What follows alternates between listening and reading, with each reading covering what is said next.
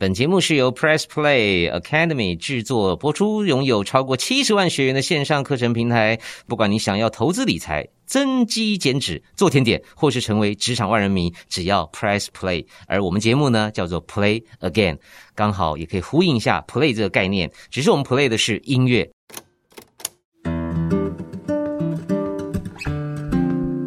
欢迎来收听这一集的 Podcast Play Again，我是陈俊昌，我是黄子佼。焦哥来到我们这一集是第八集了，哇，时间过得好快哦。嗯，不过呢，呃，话题还是有很多可以分享。像今天我们就特别想要跟大家回忆呢，在某个阶段哦，台湾的创办公司啊，因为生意兴隆嘛，呃，竞争相对也很激烈，因此呢，就出现了很多很多呃宣传品。呃，这些宣传品呢，或许在当时都是非卖品，经过时间呃淬炼之后呢，有部分的这些呃。产品呢，其实都成为我或是俊昌或许多人眼中的宝物。简单来讲啦，有人把它当乐色，有人把它当宝贝啦。哎，焦哥，买不到的东西最贵，当初不卖的东西就是最贵的啊。也是，哦，常常我们都会被朋友说啊，你连这个都要买哦。对，是我们就是要买。这一集我们要再继续的取暖好吗？我把它定位成取暖特辑。好诶，因为陆陆续续有好多的听友，其实已经在我们的脸书下面也贴出他们当年的收藏，或者是他们有哪些的 CD 卡带，有有有，给我们无比的温暖，请为我们取暖这一集。这些东西是不是你当初也有收藏，或者现在你也在网络当中跟我跟焦哥在竞标，想要把它拿回去的呢？会想到这个东西，就是焦哥有一天剖了，他买了 VHS 伴唱带。对对对，我的老天啊，这需不需要解释一下是什么东西？这个就是呃，我习惯性在。拍卖网站上挖宝嘛，哈，前几集有提到，呃，我固定会关注几个店家，哈，那把它列入我的 bookmark 里面，所以闲暇的时候呢，我就会打开这一连串，可能是几十个甚至上百个连接，突然间有一个卖家呢丢出了一元起标的录影带，或许对许多新一代的朋友来讲，啊，录影带 VHS、贝塔根本都是。古董，甚至是他们从来没有接触过的物品啊。对，可是那个时代呢，这些东西除了家庭使用之外，也成为许多呃商业用途当中的重要载体。比如说游览车啊，啊，大家要看电影啊，就要放录影带嘛。嗯，或者是说 KTV 啊，那个时候没有数位化，所以呢，每一首伴唱曲都是一卷录影带。结果就发现，我的妈，都是经典歌曲耶，像是有陶晶莹的，然后罗大佑的，李宗盛的，哈，我就觉得说，天哪，一元起标，应该没有人跟我抢，而且原声原影，对不对？当然是原声原影，滚石发行，风华发行，买买买，快点！嗯，无奈的就是说，当然只有一首歌啦，它并不是所谓的呃合集啊，或是呃精选的概念。呃，你可以想象哈，在当时的 KTV 包厢的后台，所谓的工作区，可能就会有一个工作人员，当某某包厢。点了李宗盛的歌，他就要赶快拿出这一卷录影带，把它倒带，然后 play 进去，然后你在包厢呢就可以唱。然后你下一首歌，他又要再退带，然后再放带，然后再 play，这过程很辛苦的。那对我而言呢，说实在的，这个收藏到底要干嘛？因为我也不是那种会在家唱 KTV 的人。事实上，现在在家唱 KTV，我也是用呃数位档案的方式在播伴唱带，即使要唱的话，呃，可是那是一个时代。加上才一元起标，我我我猜啦，应该没有太多人会跟我竞标。结果没想到结标的时候呢，我只得标了一卷桃子姐陶晶莹的，其他的都被人家抢走了。当然，我必须讲价钱不是特别高啦，没有没有到可能四五位数这么离谱。可是我心中还是有个 O S 蛮开心的，就表示嗯，还是有 还是有一些人跟我们一样，对于这些时代的记忆啊，特别有感。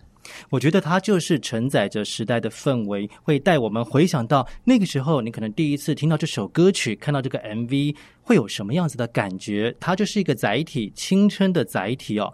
回到我这边的话，我就会想到，哎，小时候真的就会去卢唱片行的老板呢，哎，你那个海报可不可以送我？人家才刚刚贴到那门口的，我也是哦，才刚刚贴上去的金瑞瑶，人家宣传的，拜托啦，送我好不好？就算被我卢到说，好好好，给你。还说不要一个礼拜之后哦，你可不可以明天就送我？你就很让老板讨厌。那我还不到像其他人半夜会去偷偷的撕掉，有没有啊？对，有一些人是直接去偷海报，对啊，对对对对对，那个回忆也非常的棒。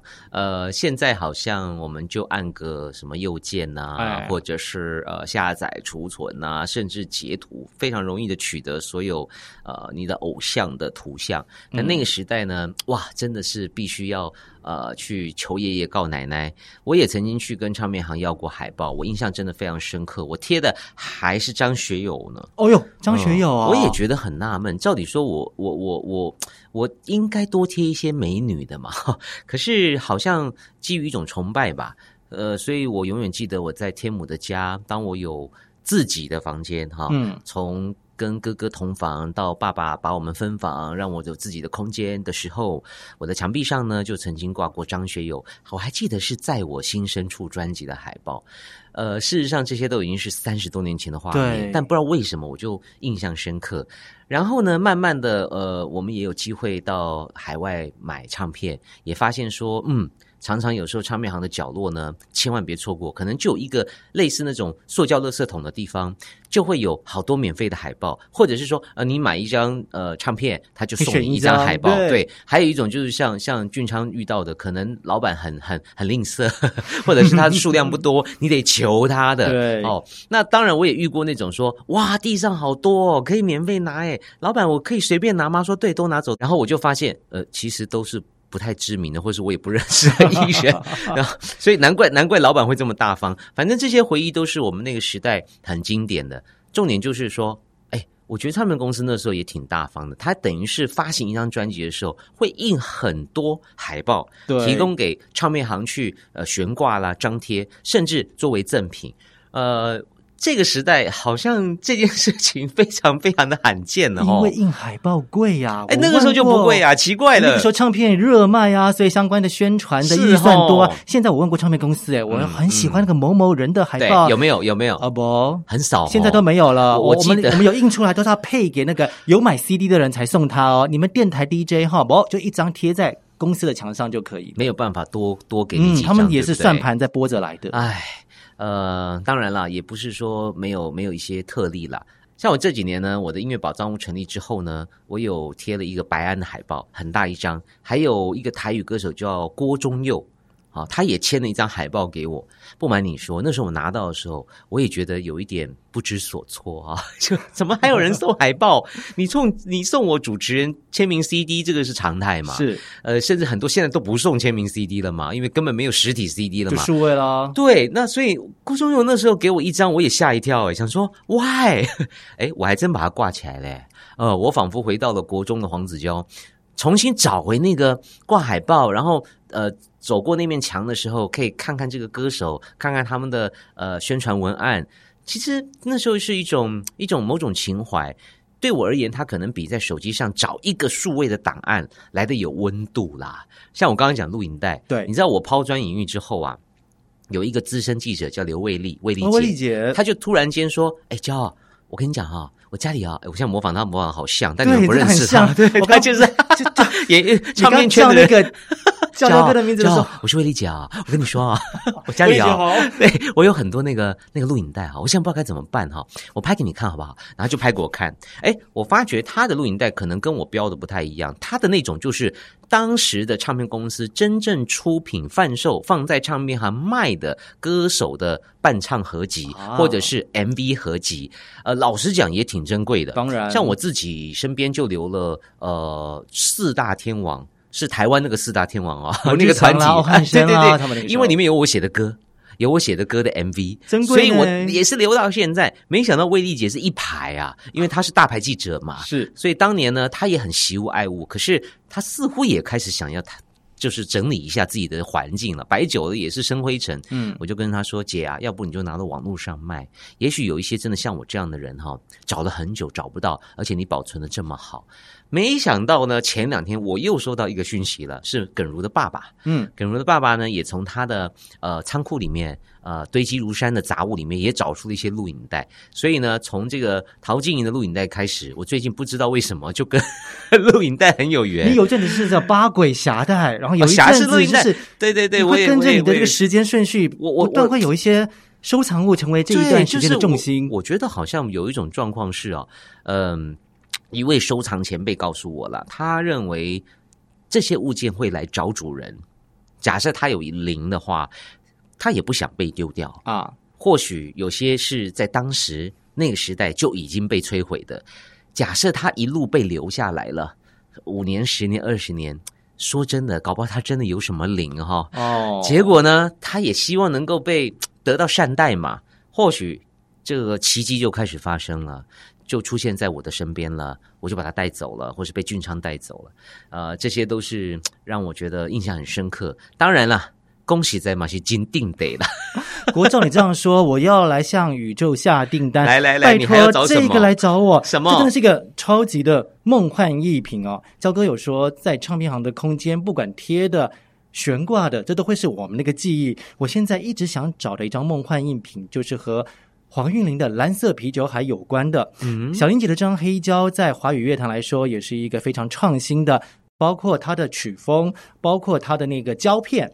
哦，是蓝色的哦，就呼应着这个专辑的 title。它的设计是一个大镂空，对，挖一个洞哦，挖一个圆形的洞，然后歌词呢是透出来的。是的，可是焦哥，你知道吗？我后来爬文才知道，原来当年被挖空的那个纸呢。没有丢掉哈，它是变成小玲姐的一个宣传海报的。啊！你说被挖出来的那块其实是挂在唱片行当海报，对，然后挖完之后的就变成市售的唱片的壳子，是。太酷了吧？就有疯狂的歌迷把它们组合起来哦，所以等于唱片公司也是蛮省的哈，就是他印印完了一个纸壳之后，他挖掉的不是垃圾，是变成宣传品哦，加了一条线之后，可能当时我们在唱片行，他就没有印象哎，掉在那个悬梁当中，咚咚咚咚咚，我好想。想要这一张哇，让我的指挥艇可以组合，拜托来找我，来找我，黄韵玲来找。哎，你知道这种吊牌啊，或者是那种等身大的人形立牌啊，也是那个时代的一种风格。半夜有人把它搬走啊，拖走 啊，那种什么刘德华，供不应求，好不好？郭富城也要啊。对，就是我，我不知道有没有人记得所谓等身大的纸板哈？有些唱片行因为呃平数比较小，通常他们都会被挤来挤去，甚至比较小牌的就被。挤到后面去，或东倒西歪，然后大牌的就放前面。呃，尤其当时呢，呃，或许也有一些歌迷会想想办法把它偷走。就像刚刚俊常讲的，趁着半夜的时候，他假设是放在门口，这也是一个现象哈。前两天我碰到方旭中老师啊，知名的设计师，他说他曾经在玫瑰唱片打过工。我就说，那你你有这么多的记忆或者收藏，有没有哪一个最深刻？他讲的就是等身大的人形立牌。然后呢，他因为是在电影部打工，所以在玫瑰唱片的原声带区呢，就有《星际大战 》的哇，那个机器人的人形立牌，为了宣传原声带嘛，所以他就。把它带回家，而且留到现在，所以我就觉得说，哇，原来疯子不是只有我们两个哈，这 其实真的很多人都会收这些，哎，那个也是蛮定的耶，就是它是一个等身高的耶，各位，你要放在哪里？可是对于我们这些怀旧人来讲，这个 ctree po 的这支呃等身大的呃所谓的人形立牌，第一个它是非卖品。说实在，就算是当时有人有钱有客人想要买玫瑰唱片，也不能卖，对对吧？照理说是不能卖的嘛，它是宣传品，多半都是要回收销毁，或是除非像这样工读生把它带回家。因此，我想对方老师来讲，也是一个青春的回忆呀。所以接下来就是你会发现到刘德华或是郭富城的脸上都有盖章啦。就直接盖了店章之后，很多的歌迷就不会想要把它半夜搬走了。这一个立牌呢，就会比较安全一点点，可以好好的过完它的宣传期。对，当然这些呢，现在都越来越少了。呃，原因很多啦，比如说，包括连唱片行都已经没没什么 没没什么存在的这个价值了。所以这些吊牌啊、海报啊、大型的等身档的广告看板，所谓的非卖品。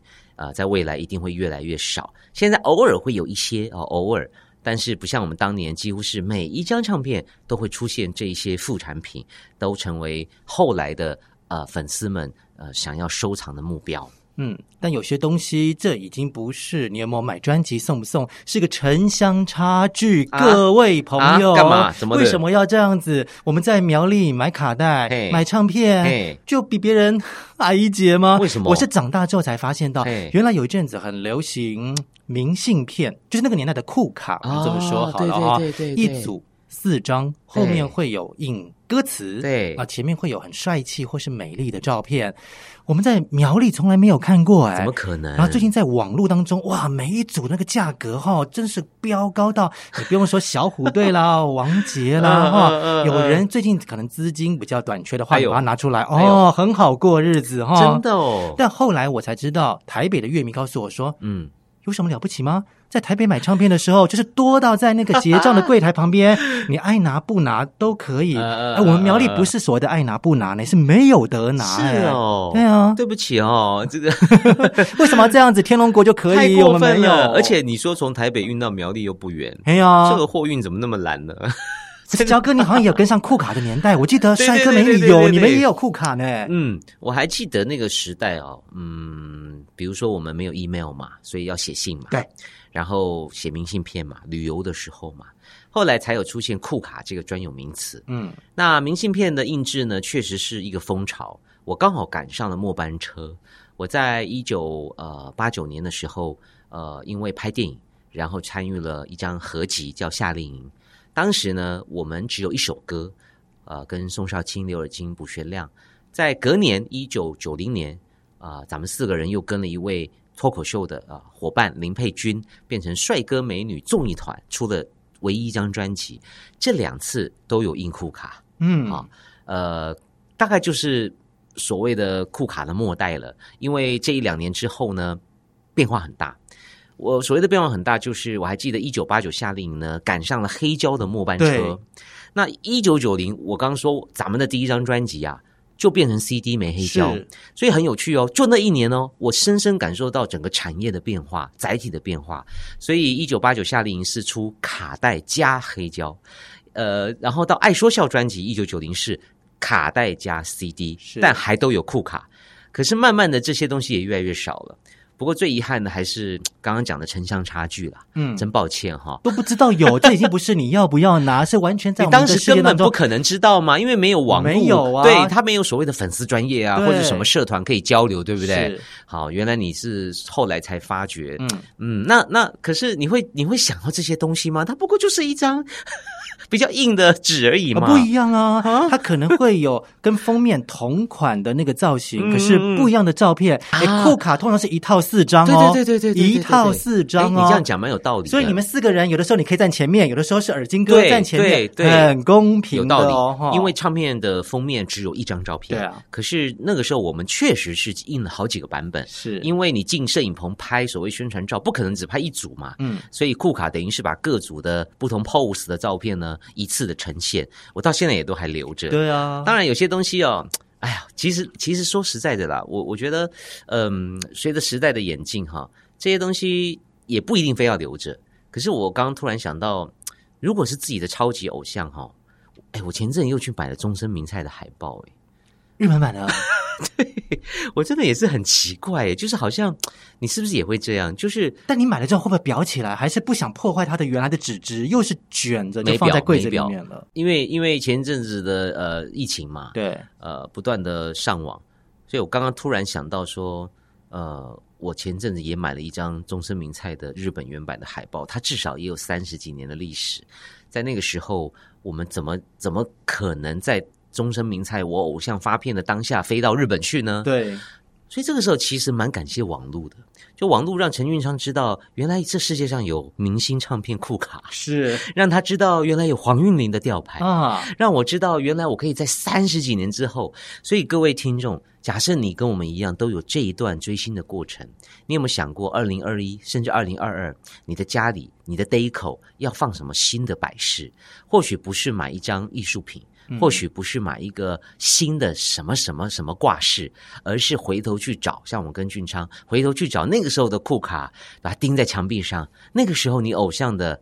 呃，穿越时空的海报，而且日本人你也知道，他们很变态嘛，保存的都非常非常好，非常好。三十几年前呢，哎，我我觉得或许在新年新气象的啊，迈向新的一年度的此刻，大家可以参考一下我们两个很有病的人 的建议。取暖啊，哎，取暖，取暖，大家互相哎，赶快，因为我跟俊昌都会贴文在粉丝专业嘛，是，大家可以去下面留言，告诉我你们有没有收什么老海报或者是老酷卡。最后我想补充一个没有城乡差距的，就是每一家唱片公司他们可能会推出的月刊或是双月刊，好怀念哦！因为俊昌现在在我眼前摆了好多本，每一家唱片公司那个时候呢，哇，财力雄厚。对于歌迷来讲的话啊，照片都已经拍了那么多了，为什么不多来几张不同的角度？哎，歌迷都会吃啊，对不对？对，以及在当时。它就应该算是一个自媒体吧。现在来讲，就是脸书的粉丝团，我最新的档期、最新即将要发行的那些专辑，都透过这个部分，对制作物的介绍。对，哇，嗯，这么讲吧，或许以前的娱乐比较少，大家对于一张专辑的呃，就深度了解的时间比较多。对，呃，然后听音乐想听到呃。录音带都断掉，呃，才甘心，因为你好不容易买了，所以再加上一点文字的辅佐，重点是它是免费的。嗯，我记得当时像滚石啊、飞碟的杂志，我都收了好多，也都丢掉了。焦哥提供给你个数字哦，在负责编辑滚石杂志的大哥就说，他们是一个半月出一次，每一次要印八万本。哇，八万本！哈，有些是放在店头，但那时候。是用寄的，也占了很大的比例。你想想看，那个邮费、那个印刷费，再反映到成本，你就知道那个时候唱片业是多么辉煌的一个阶段了。嗯，那个时候的呃唱片业呢，呃，应该是说他们有更多的人力来做这些事务。现在我常常发现唱片公司啊，呃，编制啊，真的是相当的令人感到唏嘘啊。部门呢，一家比一家少，一个一个裁撤掉。当年呢，啊，整个。营业量呢，也支撑得起这么多的员工嘛？是，所以就各司其职。回想起来，这些杂志呢，呃，可以让我们更加的了解一张唱片或是一个歌手的故事。对，呃，等于是把所有的作品都当做学问来探索。现在的音乐呢，相对比较像是陪伴或者是消费品啊，大家都在比速度哈。嗯，那深入了解它的背后的创作啊，或者是呃诞生的过程的呃这样子的。机会不多了，所以回头看到这些纸本啊，都特别感动。呃，也希望大家有机会呢，可以上网看一下。如果你看完这个售价，你就知道这些东西现在有多珍贵。我记得有一天我上网搜了飞碟杂志，大概每一本都要两千到五千。两千到五千，我回去看一看，我家里还有几本。当然，可能牵涉到封面人物，小虎队啦，哎，郭富城啊，王杰啦，比较贵哦。那么，呃，滚石杂志行情也不错，但是我真的是惊呆了。当年就是我们垂手可得，然后寄个回函就送你。对，呃，唱片行放在那里，不见得要拿嘞。可是现在可以到三五千呢，所以事实证明哈，我们在这里讲的虽然好像是回忆。但其实我们也是在做一个投资的 podcast，我们现在可以在商业类的那个类别可以可以可以。我跟你讲，赶快回去找你爸爸的仓库，赶快去翻你妈妈的杂物间，甚至呢，如果你家的周周围有那种。很老的唱片行，搞不好他已经不要再讲了啦！我最近还在又去搜这些地方。你那么早，你等我们去完之后再讲。我要讲的是已经倒的，但是他还有仓库没清仓的。我遇过有一些达人，他们会特别找这种，对，就是说他已经没有营业了，可是那种老奶奶、老爷爷，他那些存货都还在家里的最深处。你知道，有些藏家、卖家，他们特别会去挖这种。靠，搞不好那里就有五本飞碟的杂志，然后每一本都三千到五千，在网络上。不过我必须讲有行无市啦，嗯，也许卖不掉，可是呢，对于一个卖家来讲，他就觉得值这个钱，你懂我意思吗？就有些时候是有行无市，等待有缘人。对，呃，可是回头过来，你就会。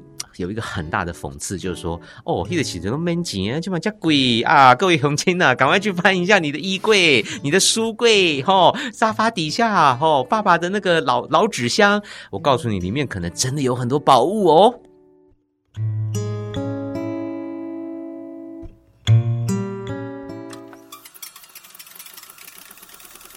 第二个阶段，焦哥和我还是要带你去逛一逛我们去过的唱片行，因为逛的很开心，所以推荐给你。现在疫情也慢慢趋缓了，有机会的话出门走一走，也去看看他们，很好玩哦，很有意思哦。当然，不管疫情趋不趋缓哈。我们都希望它趋缓啦，最好没有。嗯，呃，重点还是这些唱片行呢都爱开不开的，所以呢，你去之前一定要问清楚哦。没有错。那我现在讲台东好了，这应该是我们第一次提到东部啊，台东的山望唱片行。事实上，台东好像也就这么一家比较固定营业的，有一些小的店呢，或许很像唱片行。呃，像有一位音乐家叫卢伟老师，嗯，他跟他的母亲就开了一个类唱片行。可是山旺是老店、老字号，呃，固定营业的。它呢，就是很像我们印象中的小店，走进去呢没什么，左右两边全部是架子，就是一个长长的走廊。我觉得为什么一定要去呢？因为其实，在台东在地有非常多的原住民音乐产品的发行，你在成品可能是找不到的，甚至博客来没有，你非得走进那个地方，走进原住民的大本营，走进他们的家，才可以看到那些产品。所以我当时买的很开心。我记得去年有一次我要去工作，还特别先打电话去问说有没有这有没有那有没有那，他们说有有有，但是你要自己来看，因为我们的东西很多，甚至有些是一系列的哦。呃，或许那些歌手都不是知名的，可是他就会有一些一系列的，类似那种一个壳子里面有三张光碟、三张 CD，然后超过四十首歌的，然后每一首歌都是在讲槟榔啊，或者在讲原住民的风光啊，在讲他们的生活 style 啊。我听那些歌都很有趣，而真的或许就得去台东买。那最最珍贵的无非是，毕竟它是老唱片行，因此他们也经历过呃唱片时代，所以呢，你也可以跟老板聊天，像他的柜子里面就有一张卢静子阿姨的非卖品，然后在隔壁呢，他们也开了一个咖啡厅。我有一次就爬到他们的呃，有点像夹层哈，看到了好多珍贵的黑胶唱片，他都没有摆在架子上。所以你去到这些地方，第一个重点就是跟老板高官好跟他交流，或许他就会拿出一些压箱宝，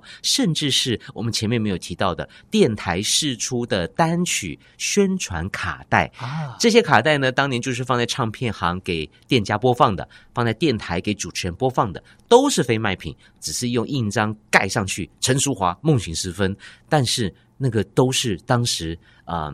留下来大概也都有二三十年以上，因为慢慢所谓的宣传片从卡带也进阶到 CD 了。